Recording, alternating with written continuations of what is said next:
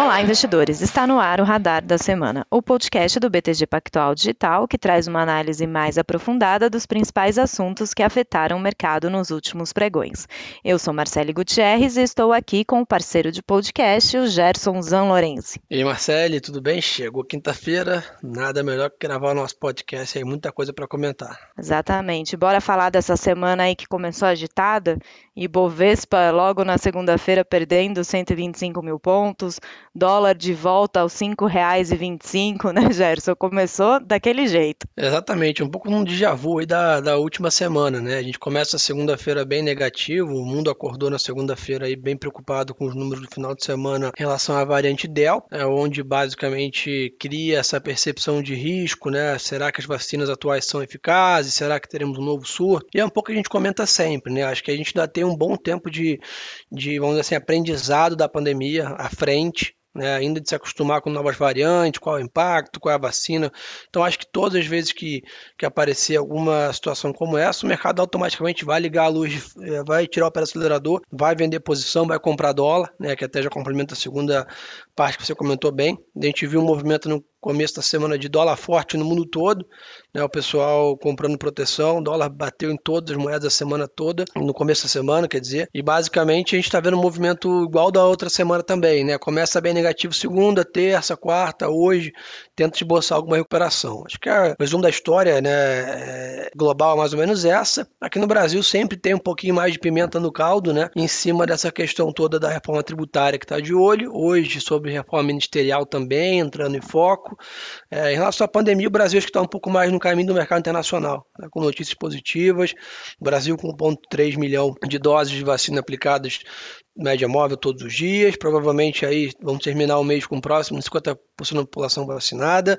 O próprio Queiroga falou hoje que em agosto chegam 60 milhões de doses aqui no Brasil, então vamos terminar agosto com boa parte da população vacinada. Provavelmente setembro, outubro teremos tudo para voltar ao normal, né? Claro, de novo, tudo constante, sem grandes variantes, sem novidade.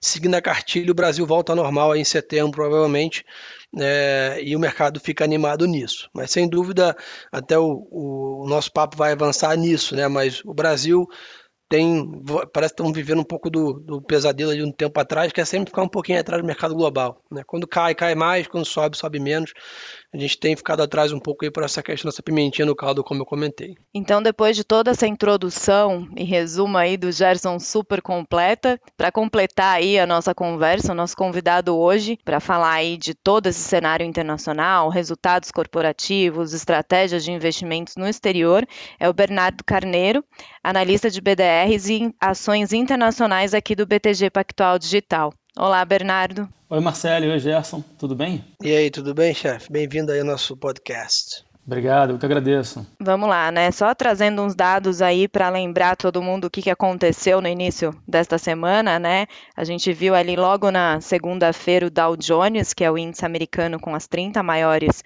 empresas, caiu 2,1%. O S&P 500 caiu 1,6%. E por aqui, como a gente já falou, o Ibovespa teve uma baixa de 1,24% para 124.395 pontos. E aí, nos dias seguintes, os índices começaram a se recuperar e agora seguem aí com o viés de alta. Então, assim, queria entender um pouco mais com vocês. O Gerson já deu aí toda a introdução. Primeiro ponto, vocês acham que na segunda também pode ter acontecido alguma realização? A gente viu os índices lá fora bateram vários recordes, né, nos últimos meses. Ou essa, esse risco aí da variante Delta também pode retardar a recuperação da economia? É essa a preocupação mesmo? A gente está vendo aqui do lado de, de BDRs, de investimentos internacionais, um movimento que ele não acompanha o, a bolsa brasileira, tá? É, não necessariamente quando você tem um, uma, uma, crise, um movimento de aversão ao risco lá fora, é, isso aqui é acompanhado no Brasil. Tanto que a gente apoia o investimento internacional como uma diversificação. É, lá fora a gente tem a, a vacinação bem acelerada. É, agora acabou de sair notícias de que as duas doses da Astra e da Pfizer elas garantem imunidade à, à Delta. Então a gente acha que como o Gerson falou, o Brasil está um pouco atrás, é, alguns meses atrás na, em termos de vacinação, em termos de reabertura econômica, e os investimentos é, via BDRs tanto nos Estados Unidos quanto na Europa, eles estão um pouco à frente. Né? As empresas já estão retomando ah, as suas vendas de varejo, ah, as companhias aéreas já estão ah, anunciando aí a retomada de seus voos, cruzeiros marítimos devem começar agora em, em julho. o mundo está na frente do Brasil e isso oferece uma oportunidade de ganho grande para o investidor que tem um pé lá fora, que está posicionado um pouquinho lá fora é, porque às vezes as bolsas despencam aqui no Brasil e lá não, lá está bem. E tem dias que não, tem dias que tudo cai por uma, uma notícia muito pesada, uma notícia muito mais forte, e aí o Brasil acompanha o que, o que acontece lá fora, no, nos Estados Unidos e nas bolsas euro, europeias. Gerson, quer complementar? É exatamente isso. Eu acho que é aquela velha história que a gente fala, né? Aí, aí a importância de estar bem diversificado, né? Aí a importância de estar bem alocado é, no mercado global, você está descorrelacionado com uma única economia, com um único governo, com empresas de característica bem diferente, né? A gente vai abordar né, aí, né, Bernardo, um pouco da carteira nossa de BDR, você percebe que muitas empresas que, que estão na carteira realmente nem, nem existem no Brasil, né? São setores diferentes então acho que é muito bom estar tá, tá com essa diversificação dentro do portfólio, nessa hora de que o mercado aperta, vamos dizer assim. Né? Exato, exato, muito importante mesmo. E já que a gente já começou a falar um pouco aí de lá de fora, a temporada de resultados corporativos começou a ganhar força, né, nesta semana. Saíram números da Netflix, United Airlines, Johnson Johnson, Coca-Cola. Inclusive, eu vi um dado nesta quinta-feira da Bloomberg de que mais de 85% dos resultados das empresas no segundo trimestre vieram acima das expectativas do mercado. Então, queria saber como que vocês estão vendo esses resultados, as empresas americanas começam a, a mostrar aí uma recuperação mais firme, esses resultados eles devem afastar um pouco esse receio aí com o avanço da variante Delta da Covid, com efeitos na economia, como que essa temporada de resultados aí está sendo vista? Eu acho que sim, eu acho que os temores eles estão se aliviando, só que mais importante do que os resultados é o famoso guidance, é o indicativo é, da, da, diretoria de cada companhia sobre o futuro. Né? A gente tem lido que praticamente todas as companhias estão muito otimistas para os próximos seis meses. Né? Elas reportam resultados agora é, do, de vendas e lucros de abril, maio e junho, né? que ainda foram meses um pouco turbulentos, meses ainda que as pessoas ainda estavam com medo, apesar de vacinadas, elas ainda estavam é, receosas de viajar, de consumir, de sair de casa. Né? Agora, boa parte da população americana aí já vacinada, a gente vê que existe um otimismo geral nos Estados Unidos para agosto, setembro, outubro, novembro, para o segundo semestre como um todo. Né? É, reservas de, de viagens aéreas é, domésticas nos Estados Unidos estão batendo recordes, estão alcançando quase o um nível antes da pandemia. É, os cruzeiros marítimos já estão é, voltando.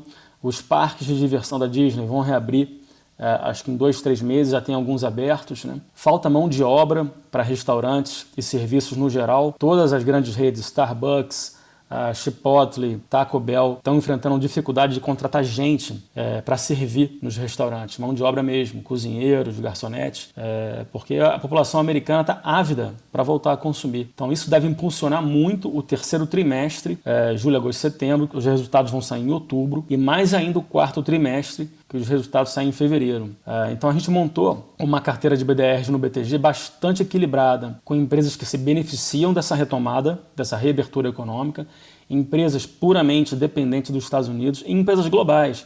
Empresas que têm pouca exposição aos Estados Unidos e, estão muito presentes no mundo todo. É, um, exemplo é o McDonald's, um exemplo é, é a Nike. Né? Coca-Cola uh, um também, né? Oi? Coca-Cola também, né? É, Coca-Cola não está não tá na carteira, né? É, a, a, Apple é uma empresa global que, apesar de ser sediada nos Estados Unidos, é uma empresa que depende menos do, da economia uh, norte-americana. É, então, a gente tem uma carteira bastante equilibrada que dá para o investidor se beneficiar com, com disruptura, com crescimento e também é, dividendos, empresas mais de valor, que a gente chama, né? Com múltiplos baixos. Boa. Inclusive, né, Bernardo, só, só complementando aí, peguei o relatório que está na minha mão, falando todos as, os 10 papéis aí indicados, tem Apple, Disney, Netflix, Facebook, Pfizer, Charter Communications, JP Morgan, McDonald's, Nike e Uber. Exatamente, isso aí. É, o, o, legal também, acho que até o da Coca-Cola, é que a gente estava vendo essa temporada de balanços bem positiva, né? E um pouco do que a gente fala bastante no Morning Call e com os clientes, né? Ah, como que o mercado está em máxima história, que nós estamos na pandemia. É o que a gente sempre fala, no final do dia, o mercado é, tem volatilidade em cima de pandemia, de política, de notícias, mas tem rentabilidade em cima de lucros. Não tem Exato. jeito, né? Então, se o uhum. Mercado está é, vendo bons resultados, uma economia, é, uma reabertura econômica nos Estados Unidos muito forte, estímulos fortes, consumo grande, né? Esses estímulos que foram feitos nos Estados Unidos gerou um savings, né? Uma, um, na, na, população, né? Um poder aquisitivo grande. A gente viu que a inflação recente veio até, inclusive, por exemplo, de carros, né? O pessoal trocando de carro. Então, acho que a ideia é que o mercado está animado, né? Que realmente as empresas vão vir com bons resultados e estão vindo, né? Acho que esse é o principal ponto. E eu queria, é, a gente está falando bastante aqui do cenário internacional, mas eu queria entender, Gerson, você acha que esse cenário positivo lá fora, vendo aí resultados crescendo, como o Bernardo falou aí, um terceiro e quarto trimestre com demanda reprimida, será que pode refletir aqui no Brasil? Digo, a gente vê bancos lá fora retomando, então pode gerar uma perspectiva de que bancos vão retomar aqui também.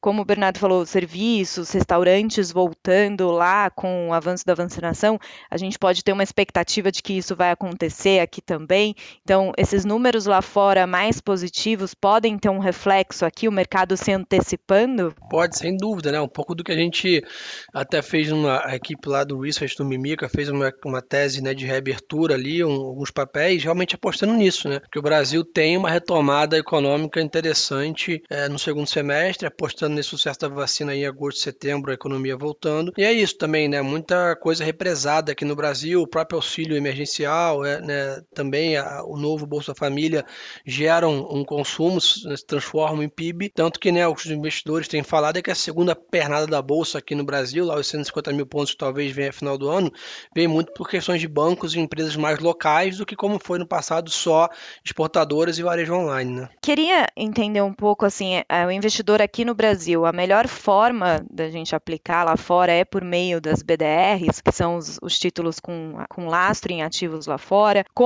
que a gente faz esse investimento? É, Bernardo, até pouco tempo atrás os BDRs não eram abertos para todo tipo de investidor, né? É uma mudança recente. Você poderia detalhar um pouco aí, porque a gente falou da carteira de BDR, mas o que, que é esse produto, como que a gente pode aplicar?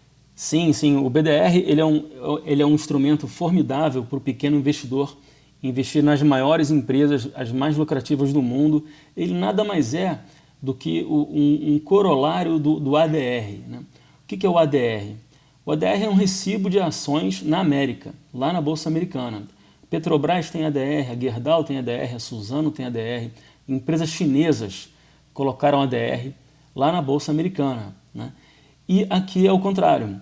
Empresas do mundo todo é, têm o seu recibo negociado aqui, que é o Brazilian Depository Receipts, recibo uh, de depósito no Brasil.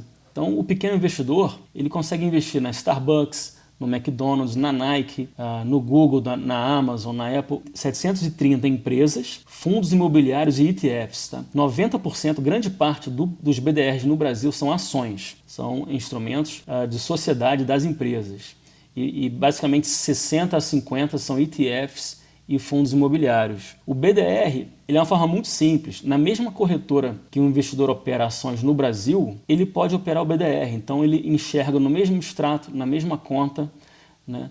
ele só muda o código na hora de negociar. É, em vez de 3 ou 4, 3 é ON né? e 4 é PN nas ações brasileiras, o BDR, quase todos, o código é 34. Então é Netflix, NFLX34. A Apple, AAPL34. Outra vantagem do BDR, não precisa abrir conta é, no exterior, se preocupar com, com fazer o câmbio para enviar os dólares lá fora. É, outra vantagem do BDR, se você tem prejuízo com ações no Brasil, você pode usar esses, esses prejuízos para reduzir o lucro é, que você teve com o BDRs, pagar menos imposto. Então, o seu lucro tributável, onde incide o imposto, ele diminui. Quem opera diretamente lá fora não consegue fazer isso. Uh, então, tem diversas vantagens para o pequeno investidor. Ah, o grande investidor, tá, a pessoa que tem milhões e milhões de dólares para investir, às vezes é mais fácil você é, enviar seu patrimônio lá fora, porque é, tem muito mais oportunidades. Você tem bonds, eurobonds, Você tem diversos instrumentos, é, os derivativos todos, né? Put, call, é, dá para fazer várias travas para um, um, grande investidor é, abrir sua conta lá fora. Mas para grande parte dos brasileiros, o BDR é um instrumento simples, fácil, conveniente. Você usa a mesma corretora, é, diversas vantagens tributárias. O taxa de câmbio, você não paga o spread da corretora, né? às vezes você vai fechar o câmbio, você perde 1 a 2% no câmbio. O BDR, em comparação com a ação que está lá fora, lastreado, perde mais ou menos meio por cento só de diferença. Por exemplo, entre a ação da Apple que está lá fora e o BDR da Apple é, é, praticamente a mesma coisa, o câmbio, só que você perde meio por cento aí, que é a comissão do banco. Isso é importante falar. O BDR é um produto bancário, tá? Grande parte dos BDRs no Brasil são chamados não patrocinados. O que é BDR não patrocinado? Não é a empresa, não é a companhia que está patrocinando, tá? Não foi a Netflix, não foi a Nike, não foi o Uber, a corporação que decidiu jogar a ação dela na Bolsa Brasileira. Foi um banco que criou aquele recibo, ele comprou ações lá na Bolsa de Nova York, separou aquelas ações como lastro, guardou, custodiou e criou recibos para negociar na, na, B3, na Bolsa aqui. Então, o, praticamente todo o BDR é, ele é não patrocinado, é um produto bancário. Aí os bancos, é, originadores dos BDRs, cobram essa comissão aí esse spread mais ou menos de 0,4% a 0,5% é, em relação ao lastro lá fora, a, ação que está sendo negociada na Bolsa de Nova York. E uma dúvida, Bernardo, que eu sempre que eu escuto falar, eu vejo aí pessoal perguntando, você já falou um pouquinho, mas como que fica o câmbio nessa questão do, do BDR? Tem algum efeito, né? A gente viu aí no mês de junho o dólar teve uma desvalorização de cerca de 5% ante o real. Como que o câmbio afeta os BDRs? O câmbio afeta bastante, afinal é um investimento dolarizado. Quando você compra o BDR é, de uma Apple, um, um Google, uma Netflix, você está investindo no exterior. Né? Então você tem que ficar um pouquinho preocupado com, com, com isso, ou seja, você não está no Brasil. Por um lado é ótimo, você está protegido do risco Brasil. Se acontece algum problema aqui em Brasília, eh, no governo federal, entraves no Congresso para votar reformas, ou tem uma eleição, que é o caso do ano que vem, e existe um risco político, preocupações com quem vai ser o presidente, é, mudar os rumos da economia, o dólar pode ir facilmente para R$ 6,00, R$ 7,00. Eu me lembro em 2002, eu trabalhava numa mesa de crédito, o, o candidato da oposição estava ganhando, estava ganhando nas pesquisas em outubro de 2002, o dólar foi para 13,90. Se você e o dólar era R$ reais. 2001 para 2002 era mais ou menos R$ reais. Se você pegar 3,90 de outubro de 2002 para hoje, já se passaram quase 19 anos. E jogar inflação, esse dólar passa de R$ reais fácil, vai para quase 8. Então, sim, o dólar pode ir para 7 ano que vem facilmente. Eu não acho que vai acontecer, mas é muito importante nós brasileiros, é, é termos essa visão. A gente adora o nosso país, somos brasileiros aqui e tal, só que por que investir só aqui? Não faz sentido nenhum. A gente pode se comportar como genuínos investidores globais. As maiores fortunas do Brasil têm praticamente metade do patrimônio lá fora. Né? São bilhões de dólares uh, abertos em contas lá fora. Então, por que não o pequeno investidor se comportar também como uma, pessoa que olha o mundo todo, olha a China, olha a Europa, olha os Estados Unidos e tem um pouco do seu patrimônio diversificado, né? usufruindo da disrupção, do crescimento. Olha o Uber, é, onde foi parar, né? olha a Netflix, é, uma ação aí que subiu 5, 6 vezes em alguns anos. Você tem companhias formidáveis. A Apple, em 10 anos, subiu mais de mil por cento. Então, fortunas estão sendo criadas no mundo todo, principalmente nos Estados Unidos. É um país dinâmico, um país que se recuperou rápido da pandemia do Covid. Como o Gerson falou, várias ações no pico histórico, superando as máximas uh, obtidas antes da pandemia. Então, é, é, é, acho muito importante, sim, o, o brasileiro ele ter essa consciência de que, ah, eu estou aqui, moro no Brasil, mas posso sim ter metade da minha carteira lá fora para me proteger, para beneficiar do, dos dividendos, do crescimento dessas grandes empresas. Acho que é por aí. Eu, eu sou bastante defensor do, do do investimento no exterior. E Gerson, além dos BDRs aí, quais são as outras alternativas, forma de diversificar a carteira aí no exterior? Ah, vamos lá, acho que até um ponto bem interessante, né? Acho que o Brasil evoluiu muito, muito nisso de um tempo para cá, né? A gente pensar no Brasil de 10 anos atrás, não vou nem 10, vamos falar 5 anos atrás, é, é assim, aquele acesso ao internacional era muito difícil, né? Você até tinha BDRs, mas com muito menos quantidade, menos liquidez, poucos fundos, A boa notícia hoje, né? Se olhar a plataforma do BTG Pactual Digital, você na palma da mão né? Hoje você tem acesso ao mundo inteiro. Né? Então hoje você tem uma extensa grade de fundos de investimentos que possuem alocação internacional. Os principais gestores do mundo estão na plataforma hoje do BTG Pactual Digital. Então caso você não queira escolher a sua BDR, não queira escolher o seu produto, você não está com tempo de analisar, etc. Você pode terceirizar a sua gestão para um investidor profissional, para um gestor lá no país, né, origem desse investimento que vai tocar o seu dinheiro. Então acho que isso é muito legal. Hoje a gente tem uma gama gigantesca de COI, né, certificado de operações estruturadas que mesclam um pouco de renda fixa com né, ações. E o que é legal do COI é que você não está exposto ao câmbio, somente exposto diretamente à vacina, né, ao papel, desculpa. E a ideia né, é que você realmente ganhe uma proteção cambial e, um, uma proteção também ao capital investido, né, dado que a maioria desses COIs possuem o capital investido garantido. Então, acho que além disso também, né, hoje as mesas de operações, como o caso do BTG Pactual Digital, conseguem acessar os mercados lá fora com derivativos com operações diretas também de forma muito ágil, é né, uma coisa que mudou muito de dois anos para cá. Né, então acho que um pouco do que o Bernardo falou super bem. Né, hoje em dia não tem desculpa, né? Óbvio que todo mundo no final do dia é patriota, investe no seu país, etc. Mas no mundo globalizado como funciona hoje em dia, qualquer gestão de risco de portfólio, né, a gente precisa ter diversificação de, de, de setores, diversificação de países, de cultura, né, e por aí vai. Então acho que é bem, bem interessante esse ponto. É, e como eu comentei, temos BDRs, temos fundos, temos COIs e temos operações diretas na bolsa lá fora. Exatamente, Eu lembro uh, no ano 2000, 2003, 2005, era impossível investir no exterior. Ninguém falava no banco, a gente era novo, ninguém pensava em comprar uma Apple da vida, uma Microsoft, né, em ser investidor de uma Nike. Assim. Ninguém, ninguém tinha a menor ideia de como fazer. Só cara com muito dinheiro mesmo, só investidor grande. E como você falou, exatamente isso. Hoje tem milhares de alternativas, COIs, fundos, fundos de terceiros. E o BDR, como a Marcele tinha me perguntado, o BDR até setembro do ano passado, quase um ano, era só para quem tinha mais de um milhão de reais em patrimônio financeiro, um milhão de reais em aplicações. Aí a CVM e a B3 conversaram, vamos abrir esse produto para o pequeno investidor, e aí reduziram para zero. Então qualquer pessoa, pessoa que tem mil reais guardados, ela pode com 60 reais comprar Uber ela pode com 70 reais comprar um BDR da Apple, apenas 70 reais. Você tem um BDR da Apple que é igualzinho ter a ação da Apple lá fora. Então isso está popularizando, o volume de BDRs por dia negociado só aumenta, o interesse só cresce. A gente aí no BTG está com uma equipe olhando os BDRs, analisando as empresas, é, lendo tudo que sai sobre BDR, acompanhando o que está acontecendo lá fora. Lançamos a carteira recomendada aí tem uma semana é, dos, dos 10 BDRs é, para se investir. É, a Netflix soltou o resultado na segunda-feira, a gente comentou é, como foi. Uh, então a gente tem um acompanhamento bem próximo para quem quiser se aprofundar mais sobre os fundamentos, a lucratividade, as vendas, a receita, a competição no setor, naquele setor específico. Né? É, muito bem colocado. Realmente as portas se abriram totalmente de cinco anos para cá para o pequeno investidor. E é muito bom, né? Ver o mercado desenvolvendo, né? É, o mercado vai se desenvolvendo taxa de juros muito baixa estimula você a pensar em outras coisas, né? Antes era fácil você ganhar dinheiro aí 1% ao mês, 2% ao mês. Você ganhava fácil na renda fixa. Hoje é praticamente impossível. Você tem que é, diversificar, ousar e se comportar como um investidor, multiplicar seu patrimônio mesmo. E agora eu quero fazer uma pergunta para vocês assim muito polêmica, né?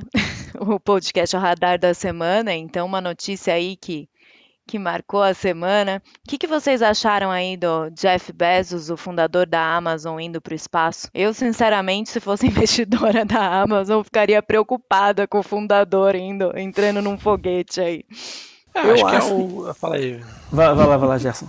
Não, vai tu, vai tu, tu que manda aí na, lá fora. Ah, eu acho que tem muito marketing, né? Existe uma competição aí para ver quem é a estrela mundial, quem mais aparece, né? É o Elon Musk e o Jeff Bezos. Então, então os dois A nova corrida espacial. A nova corrida espacial, né? Os dois caras são self-made men, são empresários visionários, impressionante. Só que né, eles têm esse lado do ego, de, de, de, de se mostrar e tal. É, realmente é, é, preocupante. Quer dizer, o Jeff Bezos não é mais o CEO da, da Amazon, né? Já tem, acho Sim. que há um mês ou dois meses o outro assumiu lá, ou tá para assumir, é, não me lembro agora, mas ele anunciou que ele está saindo. Ah, eu acho que, não sei se você concorda, Bernardo, acho que empresas de tecnologia, né, como é o caso da Amazon, etc., acabam ficando menos dependentes da, da persona, né? Acho que é óbvio, né, que se tivesse né, Deus me livre um acidente lá, etc., que as ações poderiam sentir, mas né, acho que a cultura, os projetos estão muito bem encaminhados, como aconteceu com a Apple depois né, da morte do, do Steve Jobs. Né? Falou tudo agora, exatamente. A cultura ela está enraizada. A cultura ela é disseminada dia a dia uh, em meritocracia, inovação, portas abertas para ter ideias, uh, para todo mundo falar o que pensa. É exatamente isso aí. Então a cultura ela não é dependente de uma pessoa só. Então eu acredito que, assim como foi no caso da Apple, dentro da Amazon, dentro da Tesla, a, a cultura está lá. A cultura de, de, de, empreendedorismo, a cultura de vencer, ela está enraizada e a diretoria foi escolhida a dedo ao longo dos anos. E realmente as empresas não dependem de uma pessoa. Ah, muito bem colocado.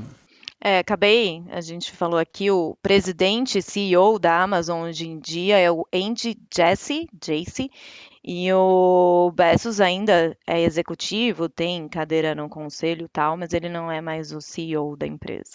É, o Andy acho que tocava a parte de, de cloud, de, de, de computação na nuvem, né, que está uma guerra gigantesca nos Estados Unidos entre o Google, o Google e, a, e a Amazon. Então o Bezos ele promoveu o Andy para o cargo de CEO, porque está bombando, é uma receita recorrente gigantesca de computação na nuvem dentro da, da Amazon. E já que a gente já, já falou aí um pouco da Amazon, do Bezos no espaço, ela ainda não divulgou o resultado, né? Bernardo, tem algum resultado aí no exterior para a gente ficar de olho da Amazon, algum número aí que pode sair e surpreender? Olha, surpreender eu acho que não, só que dia 27 e 28, semana que vem, tem bastante resultado saindo. Facebook, Apple e a terceira que eu me perdi. Acho que são três empresas importantes que vão, vão... aliás, é, é, interessante dizer isso, né? a quantidade de empresas, né? Estados Unidos, você tem milhares de empresas na bolsa, se não me engano são quase 5 mil, é, desde small caps, micro caps até as large caps, comparado com aqui no Brasil, que são em torno de 400 só. Então todo dia nessa temporada está saindo 10 a 12 resultados de, de empresas americanas, todo santo dia. Então é bastante coisa para olhar, é, tem dados de todos os tipos, né? leading indicators de macro, pessoal de estratégia de macroeconomia olha é, na lupa esses dados também.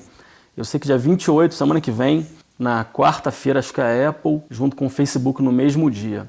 Apple e Facebook, eu, eu vou falar aqui, acho muito importante isso. Não estão no, no, no, no bolo de, de tecnologia, no seguinte sentido: não são empresas, startups arriscadas que estão começando agora, que têm dívida, que não geram caixa. Ao contrário, são empresas quase maduras. A Apple tem 120 bilhões de dólares de caixa, que são 500, são, mais, são quase 600 bilhões de reais de caixa. Ela, eu até publiquei uma nota uh, há, um, há, uns meses atrás. A Apple, se quiser, ela usa parte do caixa e compra a Vale inteira. A Apple não tem dívida. Facebook é a mesma coisa. A Facebook não tem dívida nenhuma. São empresas que têm um balanço iguais empresas maduras que não crescem. Por quê? Porque são máquinas de ganhar dinheiro. Elas eram empresas de tecnologia super arriscadas, prestes a quebrar há 15 anos atrás, 10 anos atrás, né? quando saiu o primeiro iPhone, se, a população ia gostar do iPhone ou não, era um produto teste. E a Apple ganhou o mercado, foi esse sucesso todo. A Facebook e a Apple são empresas geradoras de caixa, com retorno sobre o patrimônio ROI acima de 40%. A Apple tem quase 100% de ROI. É, é, um negócio, é um dos negócios mais lucrativos, com um balanço mais limpo e forte que eu já vi na minha vida, a Apple. Impressionante. Tecnologia mesmo, arriscado, que qualquer é, subida na taxa de juros dos Estados Unidos ou qualquer medo da inflação derruba as ações, é o Uber, que só vai ter EBITDA, lucro operacional positivo ano que vem, é a Zoom Communications, né? é a Tesla, que ainda está começando, né? Está começando agora a dar lucro. É o Mercado Livre, que é uma empresa que dá prejuízo, apesar de crescer, ela tem um balanço fraco, ela dá muito prejuízo. Isso sim é tecnologia, né? Agora, Apple e Facebook já, já, já passaram dessa fase de conquistar mercado, de estabelecer suas marcas e já são grandes geradoras de caixa, muito lucrativas, não tem o que fazer com dinheiro. É, eu acho que elas devem comprar concorrentes, eu vejo Apple e Facebook comprando outras empresas né, no médio prazo. São realmente assim é, é empresas gigantescas, dominadoras mesmo. Então, elas estão em outro patamar. Tá? Apple, Facebook, e, e, Amazon. São empresas com um balanço incrível. E quando a gente fala de Facebook, né, às vezes a gente pensa só na rede social, né, mas eles são donos aí de uma série de redes sociais que a gente usa diariamente, né, o Instagram é uma delas. É, uma né? máquina de dinheiro de marketing, né, quanto que eles vendem de anúncio, etc, aí que eles remuneram, venda de dados, insight de consumo, eles sabem onde a gente está, o que a gente está comendo, o que a gente está falando, o que a gente está comprando, é bizarro. Facebook é dono do Messenger, uh, do Instagram, do WhatsApp e do próprio Facebook Facebook. E há, há um mês saiu é, o veredito lá, o juiz, é, ele declinou, tirou o processo dos estados. Vários estados dentro dos Estados Unidos estavam processando o Facebook por esse abuso de poder, por controlar os dados dos americanos e, que, e alguns estados querendo dentro do processo que o Facebook vendesse o WhatsApp para um concorrente, para ter menos poder né, sobre os dados. Né? E o juiz deu ganho de causa para o Facebook e disse que não tem argumento que o Facebook é, é, é, é manipulador e, e tem tanto poder poder assim. Facebook está só dentro do Instagram. São um bilhão de stories todo dia. Um bilhão de stories todo dia. Então, assim, o Facebook ele tirou toda a mídia televisiva dos anos 90 para ele. Então, todo mundo anuncia dentro do Facebook e do Instagram seja um barbeiro da esquina, seja a própria Nike, todo mundo está lá fazendo post patrocinado, anunciando seus produtos dentro da plataforma do Face e do Instagram. Então, o Facebook, depois da Apple, a Apple tem 15% de peso na carteira, né? Lembrando que na carteira recomendada do BTG são 10 BDRs, o principal peso, 15%, é a Apple. Só que o Facebook eu acho que é a minha, é a minha segunda, a minha, a minha segunda escolha. Tá? Eu gosto bastante do modelo que eles criaram, do, do negócio em si. Tá? Legal, e só complementando aí, é, Bernardo, puxei aqui rapidinho, na próxima semana, né, dessas gigantes de tecnologia, você disse, né, a gente nem pode mais é, chamá-las, já são empresas super consolidadas. Tem o balanço da Amazon no dia 28 e tem o da Alphabet. No dia 27, a Alphabet é o Google, né? Exatamente. Vai ser interessante ver como é que está a receita de cloud, né? As duas estão brigando ferozmente, a Amazon e Google, e acho que o Google abre. O Google abre, agora me perdi aqui. Uma delas abre a receita de cloud computing, não sei se é a Amazon ou Google. Outras delas, a outra não, esconde, tá? É, você não consegue enxergar, mas olhando um pouco a fundo, você consegue perceber como é que uma está indo melhor que a outra, crescendo. Então, então a, gente vai, vai, a gente vai ler muita análise lá fora uh, de bancos americanos, de analistas que que, que, especializados em, em, tecnologia, em cloud computing e mídia social, eles vão escrever é, sobre esses resultados e eu vou acompanhar direitinho aí. E você acompanha e a gente vai divulgando, né? que esse é o objetivo aqui, a gente vai soltando os relatórios, as análises, todo o conteúdo aí. Exatamente, isso aí, isso aí. Bom, acho que é isso. Gerson, Bernardo, vocês querem acrescentar alguma coisa aí que vocês estão vendo no cenário internacional? A gente, como a gente deve observar aí os próximos dias? Acho que depois da segunda-feira agitada tudo acalmou, né? Aparentemente. É, acho que foi isso. Falamos bem, acho. É importante lembrar que é, é o motivo que, pelo qual a gente colocou 10 BDRs na carteira. Pela diversificação, é muito importante você estar sempre diversificado, ninguém sabe o dia da manhã, né? Você vê, teve interferência do, do governo federal em fevereiro no comando da Petrobras aqui no Brasil, troca do presidente. A Petrobras caiu 25% no dia. Hoje, é, a Petrobras já superou tudo aquilo ali, já está bem acima do que estava, né? Então, assim, às vezes no dia a dia cria aquele caos, aquele pânico, e aí a pessoa vende, vende com medo. Mesma coisa, se você tem o BDR só da Apple, do Facebook, e não tem, por exemplo, uma faixa Pfizer, que é uma empresa centenária que distribui dividendo, ou não tem o JP Morgan que, que paga 4% de dividend yield, acontece alguma pane nos Estados Unidos, tá? uma nova variante do Covid, ou então um problema com a China, uma, uma catástrofe global,